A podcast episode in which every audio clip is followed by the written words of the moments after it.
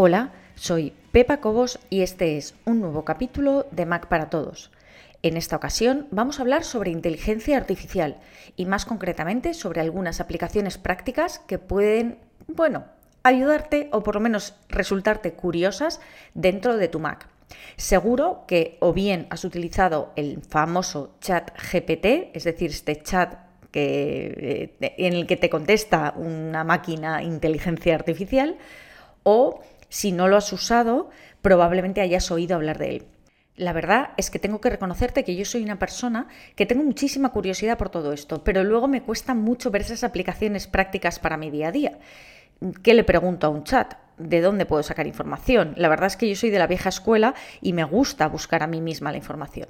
Pero me ha abierto los ojos las posibilidades infinitas que te ofrece el chat GPT usado de buena manera y sobre todo algunos plugins, algunos pequeños programas que usados junto con el navegador, en mi caso Google Chrome, eh, te hacen las tareas diarias bastante, bastante más sencillas.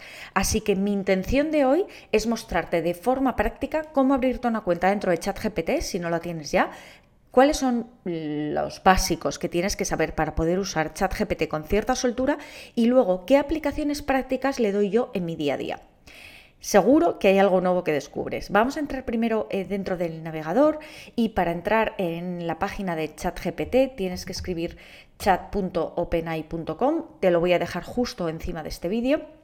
Yo estoy dada de alta, pero voy a abrir una ventana de incógnito para que veas qué pasa cuando entras sin estar dado de alta. Si no estás dado de alta, lo que vas a ver son estos dos botones. El de la izquierda es para entrar si ya tienes usuario y contraseña y el de la derecha es para eh, suscribirte.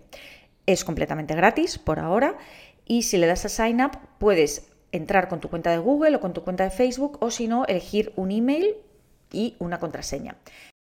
Te recuerdo que esto que estás viendo es solo una parte del episodio completo. Los usuarios premium tienen acceso a todo el contenido de todos los episodios.